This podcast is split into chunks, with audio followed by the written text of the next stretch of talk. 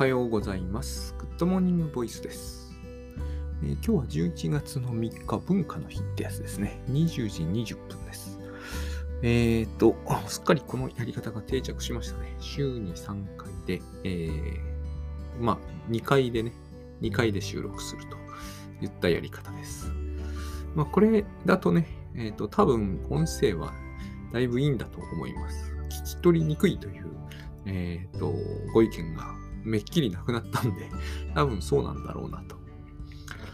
ほいで、えっ、とですね、CM は11月の、えー私と60分対話を、えっ、と、普通にスタートさせていて、1枠早くも埋めていただいてですね、ありがとうございますね。残り5枠となってますので、まあ、あの、11月の、えー検討されている方は、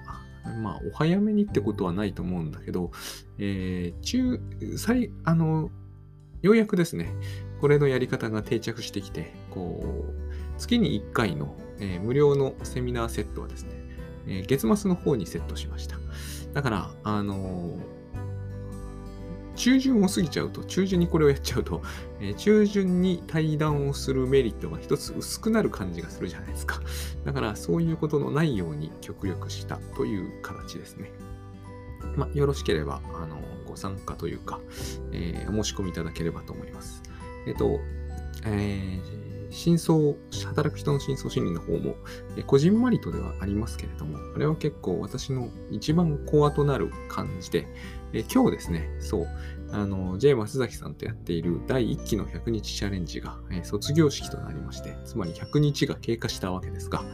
あのそこでもですね、自分が喋ってることはやっぱりこう、他の100あのタスクシュートを使っている方とは、えーと、どうしてもこう、なんていうんですかね、基本方針においての違いがあのあるように思えるだろうなと思うんですね。でも、あの私思うにですね、えっ、と、具体的にやることには何ら違いはないはずなんですよ。方針が少々違ってもね、えっ、と、方針というものがそのままは通らないのがタスクシュートのタスクシュートたるゆえんですから。この方針というものを、えー、なんていうんですかね、自分の主体性でも方針でも構わないんですけど、それがそのまま記録に残るなんてことは決してない。もしそれができるぐらいなら、タスクシュートである必要は全くないわけですよ。あの、これは何度も何度も言ってることですけど、もし自分がの方針通りに生きられるのであれば、えーそもそもタスク管理ってほとんどいらないじゃないですか。ここを逆だっていうふうに思われてる人が、えー非常に多いんですけど、まあ、だからこそタスクシュートなんですけどね。もし自分の主体、考えてる通りに生きられるんだったら、えっ、と、考えていることを書いて、その通りに生きればそれでいいわけじゃないですか。それだったら、えータスクシュートでも何でもないじゃないですか。えー理想の人生プランというものを、それこそこう、分単位で書いてね、その通りやればいいわけですよ。できると思えるやり方で。それが決してそうはいかないからこそ、むしろタスクシュートなんですよ。だから、私が思うに、こう、自分、どれほどそこに書いてあることが理想的であってもですね、決して実現しない理想は多分理想ではないのだから、あのそこに書いてある通りには生きられないというのがむしろデフォルトなんですよね。もし本当にそんなことができるんだったらみんなそうしていると思いますよ。ということで、あのー今日はそんな話もしてきたんですけれども、えっと、そこは逆なんだけれども、ここを逆にまず考えましょうって言ってもしょうがなくて、えーここを逆に考えましょうなどと言ってみても、誰もそこを逆に考えたりはできないんですよね。だからこそタスクシュートを使ってみると、使っていくうちに少なくとも一つだけはわかるんですよ。書いた通りには生きられないんだということがわかるんですね。そして次が大事ですね。えー書いた通りに生きられないのには十分に、えーと納得のいく理由があるんだということですよね。例えば、えー非常に単純なところで、そうですね、えー今日の午後からあのブログを書くんですと書いておいたんだけど、え大地震が来て書けませんでした。これ極めて合理的な理由じゃないですか。そういうとっても合理的な理由が常にそこにはあるんですよね。何かが起こるわけです。そして起きることを事前に全部予測することは絶対できないわけだから、つまり、ええー、書いた通りに生きるわけにはいかないんですよね。これが分かればですね、もうある意味十分なんですよ。これが分かれば、えー気になってることを書き出してそれを粛々と実行しましょうっていうのは無理だってこともわかるし、紙の手帳を買ってきて、え、合理的な計画を立ててその通りに行きましょうっていうのもこれも無理だってことがわかるし、え、ミッションを立ててそこから目標に向かって逆算してその日にやるべきことをきっちりこなしていきましょうっていうのも無理だってことがわかる。そういう方法は、え、取っていてもいくらそれを繰り返そうとしても、え実現することは絶対にないということがわかるわけですよ。でも、これはみんなそうなんですね。えー、イチローだったらばできるとか、大谷翔平選手だったらできるとか、えー、藤藤井聡太さんならやれるとか、そういうことではないのです。書いた通りに彼らが生きているから、彼らが勝ち組で僕らが平凡なわけじゃないんですよ。誰も書いた通りには生きられないっていう、そういう、なんていうんですかね、あのスタートラインにおいては、みんな平等なんです。ここから考えることを変えなければいけない。ここでですね、一生懸命こう書いた通りに生きられない自分にダメ出しをするということを連日続けていてもしょうがないわけですよ。っていうだけなんですけれどもね、私が言うことってのは。で、えっ、ー、と、今日はそれとは、あの、ちょっと違った話、違う話なのかな。まあ、えっ、ー、と、似たような違う話ですね。えー、私たちって、あの最近、倉園さんとですね、えー、倉園さんもこの話題をポッドキャストで出されてたんですけど、えー、グッドバイブス TV というものを倉園慶三さんと、えー、月に1回ですね、グッドバイブスファクトリーというオンラインコミュニティのために、えー、撮っております。その、えー、と番組の収録のために、えー、対談するんですけれども、まあ、メインとして私がですね、グッドバイブス実践する上での、えー、数々のこう突き当たる困難というものを倉園さんに投げかけて、それに答えていただくと。この答えていただく答えの中に、グッドバイブスを実践する上で役に立つこうヒントが出てくるだろうという目論見でやっております。えっ、とですね、それで、こう、毎回思うことなんですけれども、やっぱりこう、視覚というか盲点ってあるもんでして、えっ、ー、と、これほどグッドバイブスという考え方をベーシックに置いても、まあ、あるいは精神分析でも多くは同じようなことはあってですね、え、ー、と、置いてもですね、やっぱりこう、基礎中の基礎なんじゃないのかということを、えー、自分は実践しているようでいて、えー、見落として進んでいくってことは起こるんですよね。これを最近ある方に視覚という風な表現いただいたんだけど、えー、言葉はなかなか鋭いけれど、視覚ってのはいい言葉なんですよね。すぐ目の前にあったはずのものに、えー、気づかないっていうね。これは非常に精神分析的ではありますね。あの、ちょっと前に盛んに話題にしていたねじ巻き鳥クロニクルでも、えっ、ー、と、冒頭いきなりね、スパゲッティ茹でてる、まあ、最中に電話かかってくるわけじゃないですか。あの女性、あの女性は誰なのかっていうのは、えーと、視覚になったというケースは多いと思うんですよ。読者さんにとってはどうかな。えー、私は、うんと、まあ、ある意味、ああいう本を読み慣れてるということもあって、えーと、彼女が誰なのかは即分かったんですけれども、えー、主人公には分からないというのが、ここが大事なんですよ。読者に仮にそれが分かったとしても、主人主人公には分からないだろうなと思えるってことがね、そこがやっぱり村上春樹さんっていう作家の力量なんですね。主人公それ分かるでしょうっていう感じはしないんですよ。でも、あと、あと主人公は一体あれがなんで誰だかが分かんないのっていう感じはするんですよね。これってすごいことじゃないですか。小説家知ってて書いてるわけだから。えっ、ー、と、彼女が誰だかがえ主人公多分わかんないだろうな。そこにリアリティがあるわけですよね。だけど、主人公は分かって当然だろうと、後になれば思える。これがやっぱりそういう小説のにおいて必要なところだと思うんですよ。サスペンスとかでも同じですよね。えっと、この犯人が誰なのかが分かんないけど、後になって見てみれば、いや、分かって当然だったよねって思えるようじゃなければ困るじゃないですか。そうじゃなければ面白い、えー、作品とは言えないですよね。この辺の展開がきっちりあるんですよ。視覚なんですよね、こういうのが。でまさにこう気づいて叱るべきものに気づくことができないと。あの、フロイトの書いたドラの症例、症例ドラも非常にそれを感じさせるじゃないですか。ドラちゃんが、えー、ドラちゃん言っちゃってますけど、えっ、ー、と、訴えてることなんてあ、ありきたりですよね。分かって当然のことだけど、明らかに周りの大人は分かってないですよね。まあ分かってる人もいたけどね。でも、ああいうことって多分昔はもっともっと分かってなくて、フロイトみたいなことって後から言われればコロンブスの卵なんですよ。そそんなのフロイトじゃなくたって考えつきそうなものだと思うかもしれないけど、およそ数百年にわたり、え人生相談の長けた人はいたとは思うんですけど、およそ数百年にわたり、えーと、磁石を頭に当ててみたりね、磁気療法って言うんだけど、えっ、ー、と、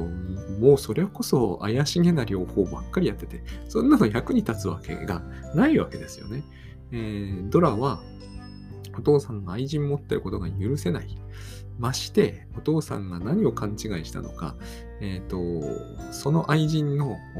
夫を、えーと、自分の愛人にあてがうかのような真似をするのはとんでもないと思うと。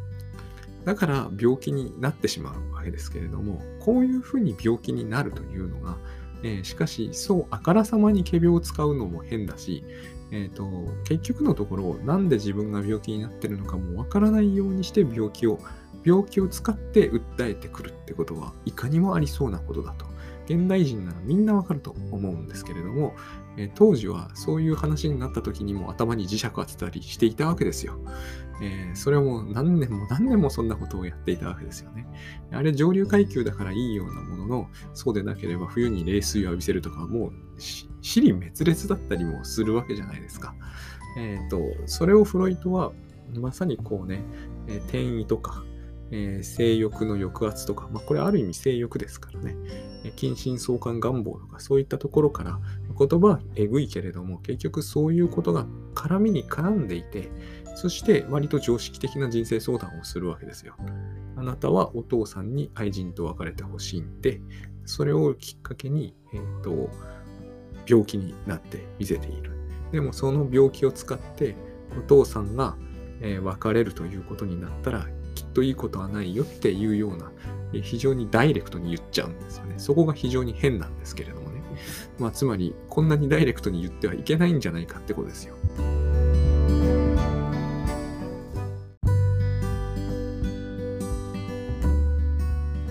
はい。えっ、ー、と、今ちょっと下で呼ばれたんでね、途切れてるんですけれども、そのドラですよ。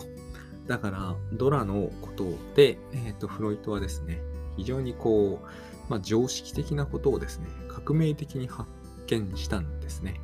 それを今日のキーワードにしたいんですよね。視覚ということをキーワードにしたいわけです。視覚ってのは、まあ、えー、死ぬに、えー、角度の角ですけど、不思議なことに見えないといったようなもので、えー、と今回私がですね、その倉園さんとの、あの TV 収録のための対談でもつくづく感じる、感じた、えー、ところのもので、その、ある意味では自分がずっとそれと一緒にいる。まあ、ユングでいう影みたいなところもあるんですけれどもね。あの、ずっとそれを持ち合わせているにもかかわらず、あたかもそれを持っていないことにしちゃう。そんなようなものそしてそれはとっても大事だったりする、そういうようなものですよ。あの、例えばですね、そうですね、タスクシュートなんかもそうなんだけど、つくづく僕らはですね、こう、ある種の能力というのかな。能力ですよね。能力でも、あの、能力とは言えないようなものであってもそうなんだけど、えっ、ー、と、なんて言えばいいかな。生身の力と言ったらいいのかな。そういったものをえらくこう軽く扱うんですね。あるいは軽蔑しているという言い方ちょっとこの場合合わないんだけれども、あの蔑視している。そんな感じがするんですよ。あの、倉園さんと活動するようになって私が割と強調するノープランっていうのも、そういうニュアンスへのこう抵抗なんですけどね、ある種の。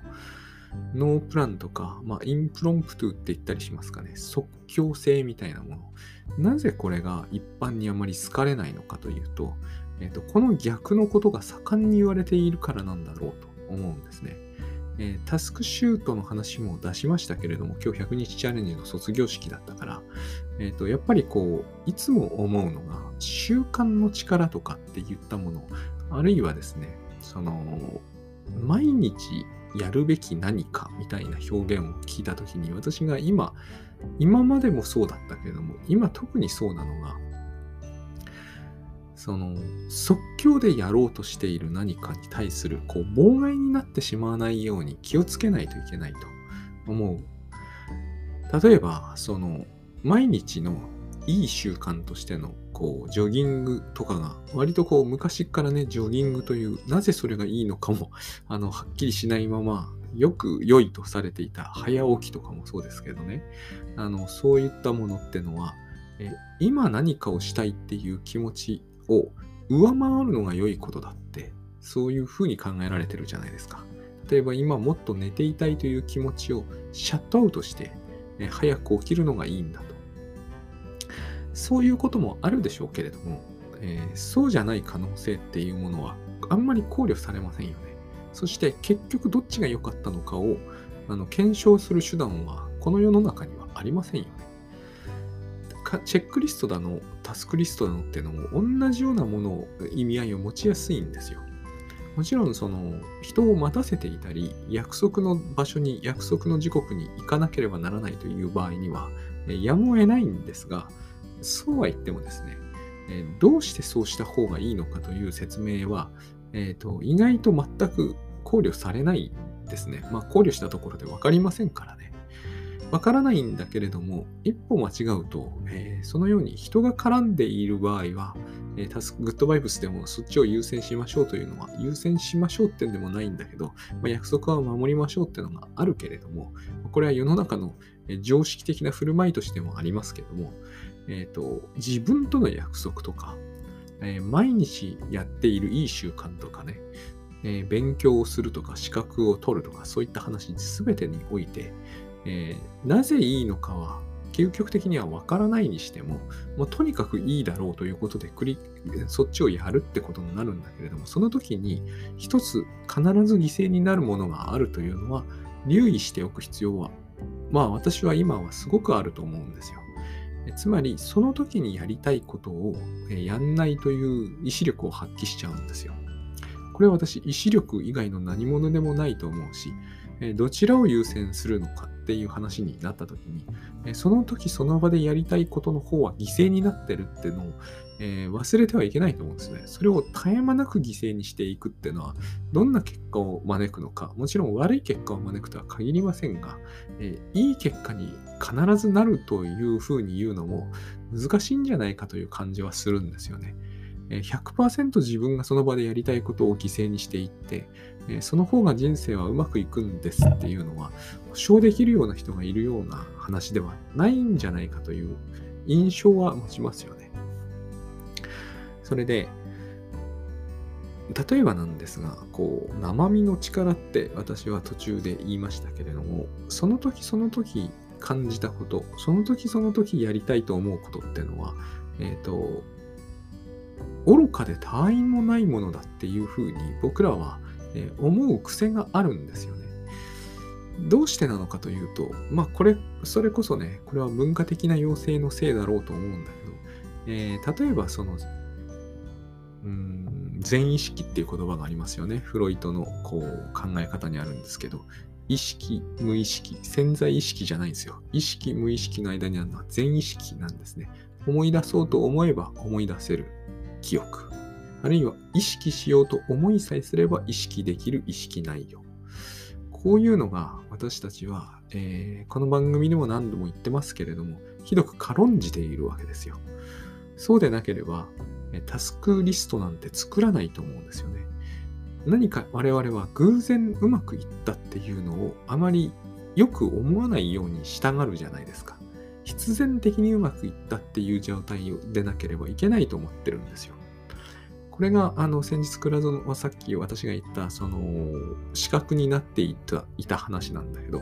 例えば、まあ、倉園さんに先日ですね、佐々木さんはここまで生き延びてこられたじゃないですかっていうようなことを、これ何回か言われたことがあるんですね。これが資格になるんですよね。私たちは、えー、今日まで生き延びてきたっていうことを軽んじたがるんですよね、非常に。もっと必然的なものでなければいけなかったって思いたいんですよ。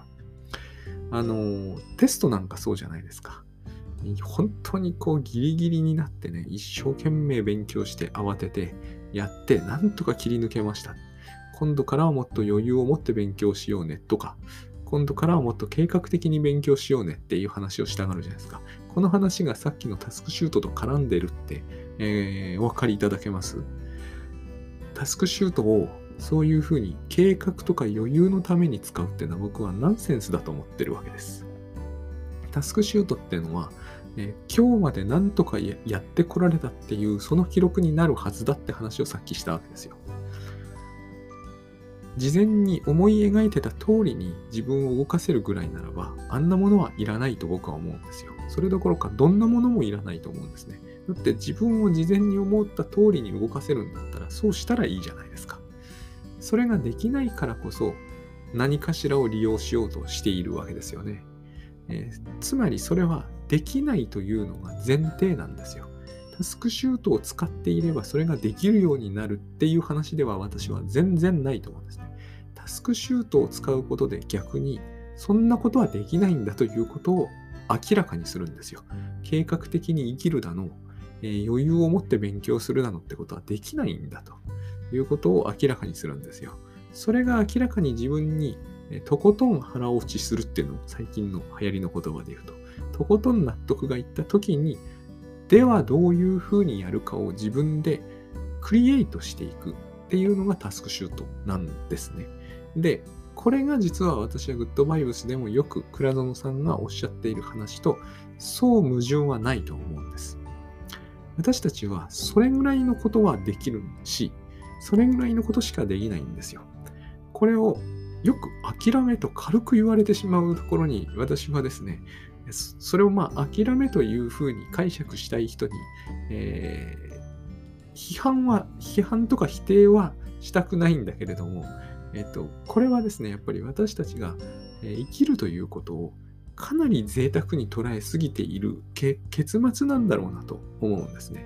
だって世の中生きるので精一杯だという人の方が多いんですよ、地球上には。多いどころか、8割に近いレベルでそうなんじゃないかっていう感じが、それでも今の時代っていうのは相当、えーと、生きるだけならばやや余裕が出てきたって人が相当増えてきたんですよ。ギリギリ生きられるだけでは全然自分は十分納得できないっていうのはかなり贅沢な言い分で、えーと、ちょっと前の時代だったらそれはもう王侯貴族だけに許されていたレベルですよね。なのに今私たちはそれをみんなが求めるようになりつつあるんですね。これはもちろんいいことでもありますよね。だけれども、そんなにたやすく実現できる話ではないということなんです。そしてこれを実現したいならなおのことを、えーと、自分が持ってる力は、えー、これがまあ倉園さんが言う全て力に近いと思うんですけど自分が持ってる力総力を持ってねやらないと大半の自分の力は温存しておいて、必ず再現性があるやり方だけを採用しようとしたんでは、むしろこう、手薄いんじゃないかという印象を私は今強く持つんです。全意識なんてのはですね、非常に大事ですよ。思い出そうと思えば思い出せるっていうことを片っ端から使ってですね、えっ、ー、と、思い出してその場その場で、えーと、最大限もうフル出力でやっていくべきなんですよ。思い出そうと思えば思い出す力を持っているのに、えー、思い出すっていう努力は一切やめにして、つまりそれがたまたま偶然な感じがするから、生身の力だから、そういうものを、そういうあやふやなものを使うのは一切やめにして、えー、エヴァーノートなりで、えー、強力な検索機能をかけて、その時必要な記憶ではなく記録を引きずり出そうっていうのは僕はとんでもなく甘いと思うんですよね。はっきり言うと。この考え方で、えー、余裕を持って生きられるようになるはずは多分ないんじゃないかなっていう気がします。これだと、えっ、ー、と、あまりにも誰でもそれが再現できちゃうじゃないですか。しかし一方で、それだと、えーと、自分たちがですね、数万年培ってきた力に関しては無視するってことにもなるじゃないですか。ここになんか奇妙な矛盾があるんですよね。誰もがとは言わないけど、かなり普通の多くの人がですね、かなり自在に操れる全意識というものをスルーして、エヴァノートに頼ろうっていうのは、私はすごくおかしな発想なんじゃないのかなと思うんだけれども、こういう方向をさっきも言ったように、学校で教え込まれるんですよね。つまり、全意識の使い方を学校で教えてくれないんではないんですよ。全意識を使わないことを学校で教え込まれちゃうんですよ。私たちはテストするときなんかが特にそうですけど、まず他の人の力を借りてはいけないっていうことを習いますよね。自力で全部解けと。これによってコラボする能力っていうものを奪われてる感じが私結構するんですよ。コラボはコラボでね、なんかコラボの時間ですよっていう時になると、急にコラボばかり推奨されるんだけれども、えー、いざ大事なテストってなった時は、個別にみんな自力じゃないですか。他の人の、他の何かの力を頼るということが一切やれないようになりますよね。で、それこそが本当の実力だと言われますよね。それだけじゃなくて、その時その場で一生懸命思い出そうなどという能力を使うことも許されないですよ。問題数に対して時間がギリギリになるように設定されてるから、完全に覚えているっていう言い方をするんだけど、条件反射みたいにして、えーと、この問題だったらこう解く、この問題だったらこう解くというのが、数秒のうちに思い出せる。つまりこれは全然全意識じゃないんですよ。何かもうほとんどあの何か反復練習による無意識化みたいなものになってしまっていて、どこにも全意識を使うような、えー、場所がないんですよね。この人との協力はできず、参照とするものもなく、その場その場の全意識を使うということも封じられている中で、えー、考える力は伸ばそうっていうのって私は聞いていていつも不思議だなと思うんですよね。考える力というのはクリエイティブだと思うんですよ。クリエイティブだということは、えー、その場その場で、その時、遠い側面のこう発想みたいなものを、えー、求めるものだと思うんですね。誰かが事前にすっかり考えていたことを頭から覚えておくだけだったらば、それは考えてるんじゃなくて、やっぱり思い出してるんですよね。そして、これは確実ですよ、確かに。えっ、ー、と、1万回暗唱すれば思い出せるってやつでしょ。私があのお経で徳アノクターラってさらっと言えるのは子供の頃からただただ意味もわからず暗唱させてさせられていたお経の一辺だからですよね。こういうことをさらっと言えるっていうのはでも考えてなんかいないからなんですよ。覚えてるからなんです。で、これは確かに再現性がある、確実であり、安全であると言えますよね。でも、えー、あそして必然的だとも言えます。で、こういうものが望まれるわけですよね。いつでも同じように、え実現すると。これ、もう一つ大事なのはですね、周りの環境に関わらずって意味なんですよ。まあ、同じことですけどね。今の徳アノクターラは僕はいつでもどこでも暗唱しているから言えるわけですよね。誰かと出なければできないとか、その時出なければできないっていう話とは違うわけですよ。で、この誰かとならできるとか、その時ならできるっていうことが、私が思う、思うところのですね、一期一会なんだと思います。一期一会ってそういうもんじゃないですか。えー、その時直面している現実と対面しているっていう意味だと思うんですね。その時に私は生身の自分しか持ってないはずなんですよ。エバーノートとかないんですよね。あったとしても、え、ー、と、遠い側面に検索をするってわけにはいかないと思うんです。だから、あの、これを使いたいと思えばですね、え、ー、と、事前に何の準備もしないことが理想的とは言い切れないけれども、少なくとも事前にやることをかっちり決めておくっていうのではいかにもまずいだろうという感じは抱くんですよ。そればっかりやってたら多分これを使うのを封じようっていう風になるのが自然じゃないですか。生身の力というものは当てにならないからそんなものを当てにするのは今後はやめようって感じて、感じていくのが自分自身がですね、え、ー、と、自然ですよね。そのプラゾンさんに先日言われたという、この今日まで生き延びてくるにあたっては、周りの人の協力も仰いだだろうし、無意識の力も、えーと、ふんだんに使ったはずだし、えーと、偶然の作用とかね、あるいはその、それこそこう、その状態に至るまでの複雑系の流れみたいなものを、総力を上げて、え、その場に対応できたから、何らかの形で生き延びて来られるような選択肢が取れたはずだっていう意味なんですよ。さらにそこには、その時気づいていないような、え、危機的な問題というのにも気づいて 気づかずに対応していた可能性が十分にあるという意味なんですよね。そして、え、これを我々はすごく恐れてますよね。そんなに重大な危機に気づいてもいないなんてことを恐ろしく恐れているじゃないですか。そんなことは絶対あってはいけないと思ってますよね。でも、もしかすると下手に気づいていたら命取りだった可能性ってかなりあるんですよ。そういうことってあるじゃないですか、よく。気づかずにいたから通り過ぎられた危険ってあるんですよね。例えば、あの、穏やかに過ごしていたからすぐそばに迫っていたスズメバチみたいなものをスーッと通り過ぎて大無事通り過ごせたってことはいくらもあるんですよ。私たちがやりたがることっていうのは、スズメバチに遭遇しそうな、えーと、ポイントというものを Google に教えてもらって、それに、えーと、十分、えー、近づかずに済むようなタイミングでリマインド鳴らしてもらうってことじゃないですか。それだったらすごく安心だって思っちゃうでしょ。その、そういうのっていうのは安心なのかもしれないけど、その代わりに私たちが使わないままになってしまう力っていうのが山のようにあるという話なんだと思うんですね。これが、えー、いろんなところに随所に現れているんですよ、結局。どうしてもこのあやふやな力に頼るなってことを長らく教え込まれてきましたから、私たちは大学卒業する頃にはみんなその点において同じような考え方になってるんですよね。えー、いつでもどこでも再現できる力にだけ頼るほど賢いってことになっちゃっているのでね、あの、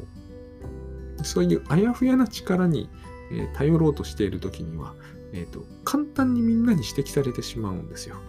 えー、記録じゃなくて記憶に頼るのは危なっかしいよってさらっと言われてしまうんですよね。いろんなところでそうです。準備しないまま、えっ、ー、と、そんな大きな会議に臨んじゃいけないよってさらっと言うじゃないですか。しかもこれはお説教にすらならないんですよ。もっともっと軽くて、えっ、ー、と、いつやっても害のないアドバイスになってしまっているんですよ。こういうことが繰り返し繰り返し行われているうちに、私たちの世の中は、ある意味、ある種の安全というものが得られているんだけど、えー、ある意味、ある種の恐怖症ってものが、すごくこう、えっ、ー、と、なんていうんですかね、全体を覆っている感じっていうのは、えー、私は富に感じるんですよね。すごく感じます。えっ、と、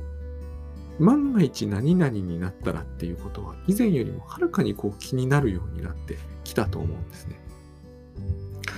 これが、あのまあ私たちがですね、この生身の力というものが、えー、相当隔てられた、おそらく原因になっているんだろうなと思います。隔てられていると言っても、これも心理的なものなので、えー、例えば私たちに全意識がなくなってるなんてことは絶対ないですよね。思い出そうと思えば思い出せることは思い出せます。この定義からして非常に生身的だし、あやふやな感じがします。使える人はかなり幅広く使ってるし、使えない人は全然使いません。なぜなら使わないからね。この全意識が私は、えっ、ー、と、まあ、ライハック系の人間からして、一番まず訴えたいところにあるわけですよ。もっともっと使えると。全意識と、例えば、えー、他の人の協力というものを掛け合わせればですね、相当現実、現在の現実というものにまあ、つまり今ここなんだけれども、広大な可能性っていうのがあるんですよ。これを私は、えー、ほとんど頭から無視して、すごく直線的に持ってってるなって感じがするんですよ。つまり、未来のある時点のために、過去からの自分の積み重ねを使う。これだと、えーと、まるで線みたいなんですよ。恐ろしく細いんですよね。えー、うまくいった時はいかにも確実性を持ってうまくいった感じがするんだけど、それでも、えっ、ー、と、うまくいったとしてもですね、私は一つ非常にもったいもったいないというか、えっ、と、残念な、えー、結末を迎えるんだよなというのが気になるんですよね。今日の100チャレでも私は、えっ、と、極力直前まで何もしなかったんだけど、これはもうですね、えっ、と、一旦この、何もしないということによって得られる、えっ、ー、と、なんて言うんですかね。その現実の、まあこれ、陳腐な表現に近いんだけれども、みんな使うからね。えー、現実の豊かさというものを味わってしまうと、なかなかこう、前みたいに、こう、事前に積み上げた準備をその場で解放するだけっていうやり方に戻る、その味気なさに耐えられなくなってしまうんです。えー、準備しない方が楽だというような話も、えー、しようと思えばできるんだけど、楽というよりも、この準備をがっちりしてしまうと、現実をこう素通りしちゃうんですね。結局それってリハーサルの通りに本番でもやるってことじゃないですか。その時その場では何にもしない感じになるんですよ。いろんなことはするんだけどね。えっ、ー、と、過去に用意していた通りの、えっ、ー、と、なんつうんですかね。こう、下手な演技みたいなものになってしまう。それ、一歩間違うと、あの、時々、なんかこう、学会の発表とかであるんだけど、事前に吹き込んでいたテープに喋らせていても変わらないんじゃないかみたいなね。えー、それって何にもや、何にも起こ起こらないじゃないですか。ハプンしないわけですよ。誰にも出会わず、誰にも何も伝えずってことに感覚的にはなりかねない。もちろん喋っているわけだから、事前に準備したものを喋ろうと、なんだろうと、えっ、ー、と、一定のエネルギーをそこに込めることはできるんだけど、その時その場で喋りたいと思ったことを喋るのに比べると、はるかにですね、えー、3%ぐらいしか実感を伴わない現実の過ごし方を、えー、しちゃうんですよね。今だから、その30倍ぐらいは得るものがあるんですよ。何にもしないから。これをですね、こう、取り逃すっていう選択肢はもうないなという感じを今は抱いているんですね。そして、あの、この生身の感じというのは、確かに今まで私がこうやってきた生き方は全部結局これしかなかったと。これしかないですよね。例えば私はどうやって用水の中を泳ぎ、えー、母の体内から出てきたのか。何も知らずに、え、ー、と、やったんですよね。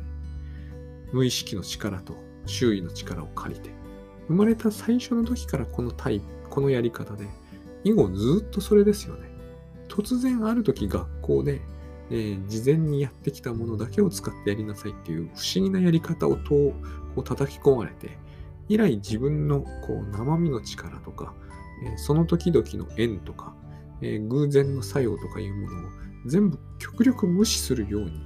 えー、心がけるようになっちゃっただけのことなんですよ。そんなのは無視しようとしたってそこにあるものだし、つまり視覚なんですよ。視覚になっちゃったんですよね。でも視覚になったからといってなくなるわけではない。そこにありますからね。結局自分は、えー、その時その場で日本語を喋り、その時その場にいる人たちの顔を見ながら何かをしているわけですよね。これは全て考えようによっては活用であり協力なんですよ。